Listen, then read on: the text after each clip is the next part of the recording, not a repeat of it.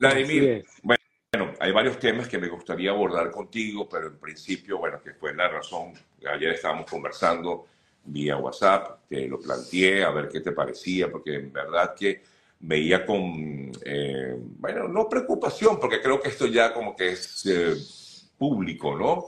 El interés de Rusia en América Latina, esta, esta gira que realiza Sergei Lavrov eh, por varios países de Latinoamérica, incluido Venezuela. A tu juicio, ¿qué lectura le das eh, a esta nueva y sobre todo en momentos en el que justamente se da la muerte del principal líder político opositor en Rusia, Alexei Navalny? Bueno, Rusia sigue, serio, burlándose del mundo, burlándose eh, además de la incapacidad que tienen las naciones libres para poder, eh, eh, digamos, asignar responsabilidad a las acciones que se cometen desde el Kremlin, desde Moscú.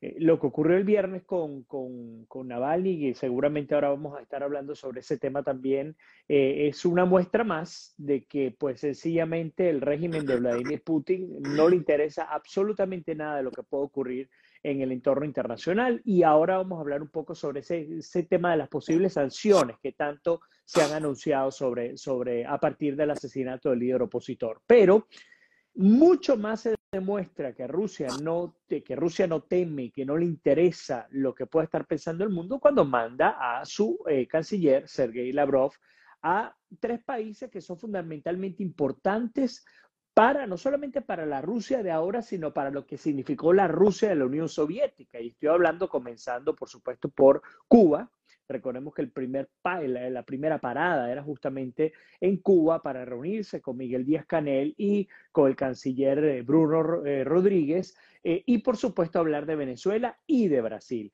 En el caso de Brasil, tendríamos que pensar en el tema económico. Es el único país que realmente puede aportarle algo considerable a Rusia en términos económicos. Y el caso de Venezuela y de Cuba, bueno, dos, dos, digamos, primitos molestos que están allí haciéndole bulla a Estados Unidos y que eh, es como una especie de mensaje que no deja de estar vigente, incluso de la propia Guerra Fría, dejándole saber a los Estados Unidos, hey, ustedes no se vayan muy lejos, que a la vuelta de la esquina les tengo a Cuba, a escasas millas de distancia, y les tengo a Venezuela, ni hablar, por ejemplo, del caso de Nicaragua o de otros países. Entonces, pues definitivamente esta visita de Sergei, Lavrov eh, es una visita más para demostrar que a Rusia no le importa lo que opine el mundo sobre lo que ellos hagan. Dentro, fuera, con guerra, sin guerra, no les importa. Y el mejor ejemplo de no importarles es que en la práctica no hay manera de poder hacer algo contra ellos y por eso el, canciller apenas a 72, a 90 y tantas horas del asesinato eh, de, de, Navalny, pues sencillamente está dándose vueltas por el occidente americano, por, por, por el continente americano, para con muy, muy, con mucha tranquilidad. Y eh, precisamente, Vladimir, tampoco le importa o muy poco le importa lo que pueda decir el mundo en torno a ello que efectivamente murió Navalny y qué consecuencias puede haber ahí en contra de Rusia. Lo hablábamos o lo comentabas tú y lo comentaba yo, lo leía en las noticias que daban eh, de que vienen nuevas sanciones. De hecho, me llamó mucho la atención que Estados Unidos ayer decía, vamos a sancionar el viernes, vamos a sancionar a una serie de personas. Ajá. Y no sé. Es el tema de las sanciones que al final no tienen ningún efecto, ¿no? Sí. Y lo triste, Sergio, es que vemos cómo la práctica se repite en otros países, en Venezuela, eh, con, Fernando Albán, con el capitán Acostarévalo, eh, con lo que ocurrió con la jueza Fiuni, que afortunadamente está, está viva, por supuesto, eh, con las desapariciones forzosas, incluyendo la de Rocío San Miguel, la incapacidad de poder recibir la defensa eh, de sus abogados privados. Y pare usted de contarlo, cómo se han ajusticiado también líderes opositores en Venezuela, en Cuba ni hablar, en Nicaragua ni hablar.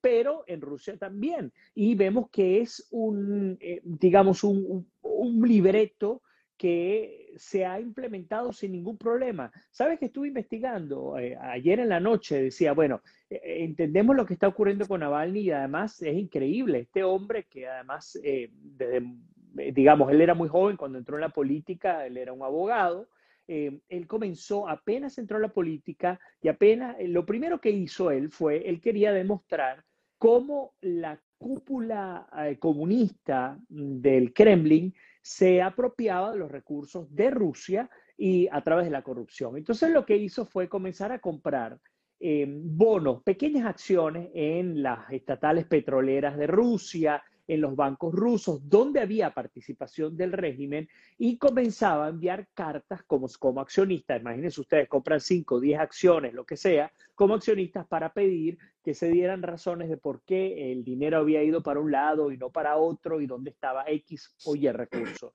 Esto le supuso la primera detención, si mal no recuerdo, en el 2008 Imagínense ustedes, ese entonces ha estado preso, luego el 2011 otra vez, si mal no recuerdo, incluso tú hablabas de su hermano menor, los dos estuvieron presos por tres años, luego lo liberaron y él desde ese entonces él ha entrado y salido de la cárcel prácticamente durante 15 años. Así fue la vida que llevó Navalny y la última sentencia se habló de 19 años de prisión y recordemos que él entra, él regresa a la cárcel, lo, lo, detienen en el, creo que en el 2021, eh, además por la, una de las razones más insólitas que pueden existir. Navalny había sido envenenado mientras se encontraba en Rusia, él fue trasladado de una prisión, fue trasladado a un centro de salud y la esposa y grupos humanitarios, incluyendo grupos en Alemania, pidieron que fuera tratado en Alemania, es tratado en Alemania, se demuestra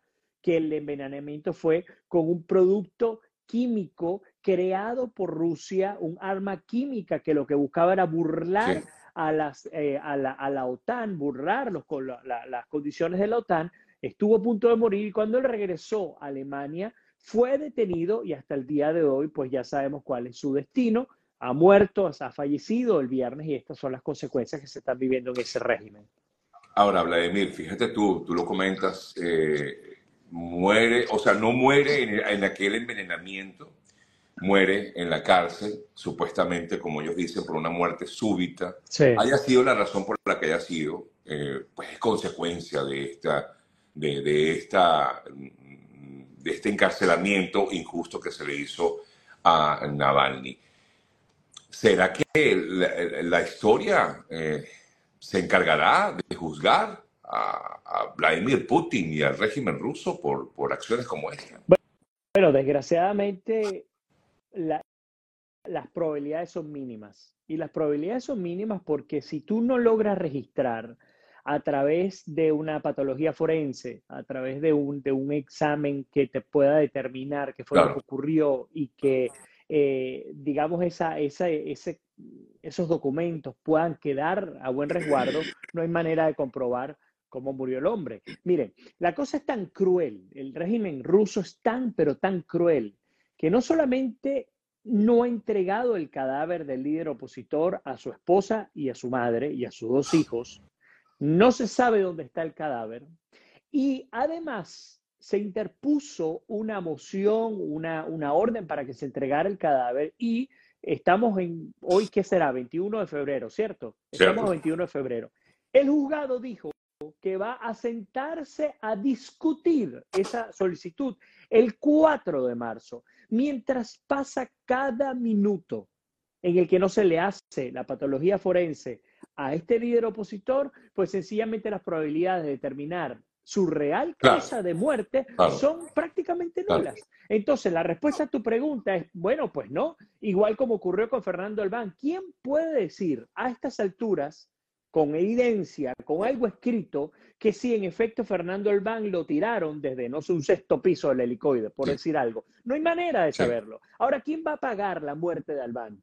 ¿Quién va a pagar? ¿Quién va a darle justicia a los familiares de Albán? Más allá de lo que todos sabemos de las causas de la muerte de este líder opositor, que por cierto no son muy distintas a las de Navalny, porque eh, Fernando Albán llegó a Venezuela un viernes y ya el lunes estaba, eh, se había supuestamente suicidado tirándose de, a través de una pequeñita ventana en, uno de, los de, de los calabozos de la, de la policía de, eh, secreta de, Venezuela. Entonces, en el caso de Arevalo, del capitán Arevalo, todo lo que costó para saber las condiciones en las que estaba el cuerpo Y su esposa, nosotros cuántas veces no hemos hablado con ella y hablaba justamente de las condiciones y no hay manera de que se pague justicia en ese caso. Entonces, en el caso de Navalny, pues tampoco, porque primero no se sabe ni siquiera si se va a entregar el cuerpo, cosa que en Venezuela ocurre exactamente igual con líderes opositores, con, con, disidentes. Segundo, no está la evidencia forense. Y tercero, pues,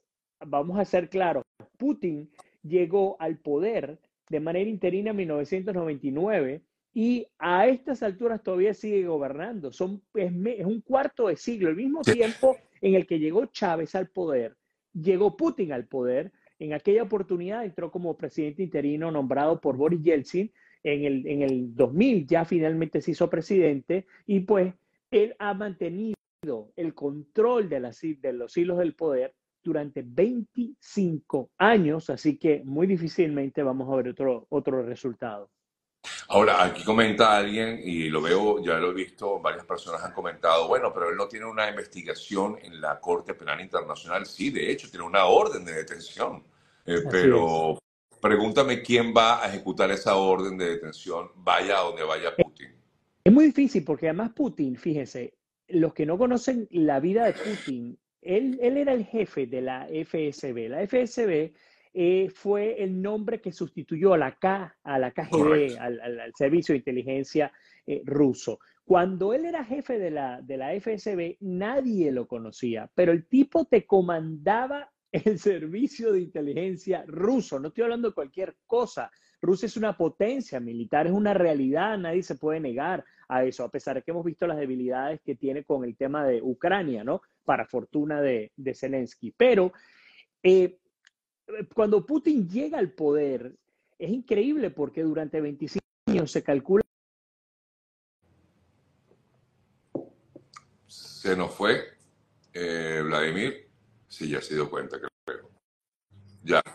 Sí, sí, sí. Cayó el audio, ¿será? No, no, recibí una llamada, ah. pero lo que comentaba es que al menos durante estos 25 años, el régimen eh, bajo el mando de Putin ha asesinado por lo menos a 300, escuchen bien, líderes opositores, periodistas, políticos y hasta ahora no ha pagado ni uno solo. No es el primero que muere envenenado, no es el primero que muere en una cárcel, no es el primero que muere en causas por causas desconocidas, pero sí es uno de los más de 300 que han muerto con un factor común. Eran opositores al régimen controlado por Vladimir Putin. Esa es la realidad. Entonces, sí, que él tiene, en la Corte Penal Internacional tiene una investigación y él tiene orden de captura internacional y él esto, lo otro y él aquello. Mientras se controla el poder, no hay manera de, de, de, aplicar la justicia. Siempre se los he dicho, el caso de Venezuela igual. Maduro, ¿cuántas órdenes no tiene de detención internacionales? Ahora, ¿quién puede ir contra Maduro? Si él sigue controlando el poder en su país? ¿Quién puede ir contra Putin si él sigue controlando el poder en su país? ¿Quién puede ir contra Kim Jong-un si él sigue controlando el poder? ¿O contra Daniel Ortega si él sigue controlando el poder? La realidad es que la única manera en la que la Corte Penal Internacional en, en esta era moderna pueda ir en contra de estos individuos es que ellos caigan y cuando caigan y ya no tengan el respaldo ni el apoyo de las fuerzas militares, etcétera, de sus países, ahí sí les va a tocar pagar las consecuencias, pero por lo pronto eso quedará en papeles y en archivo.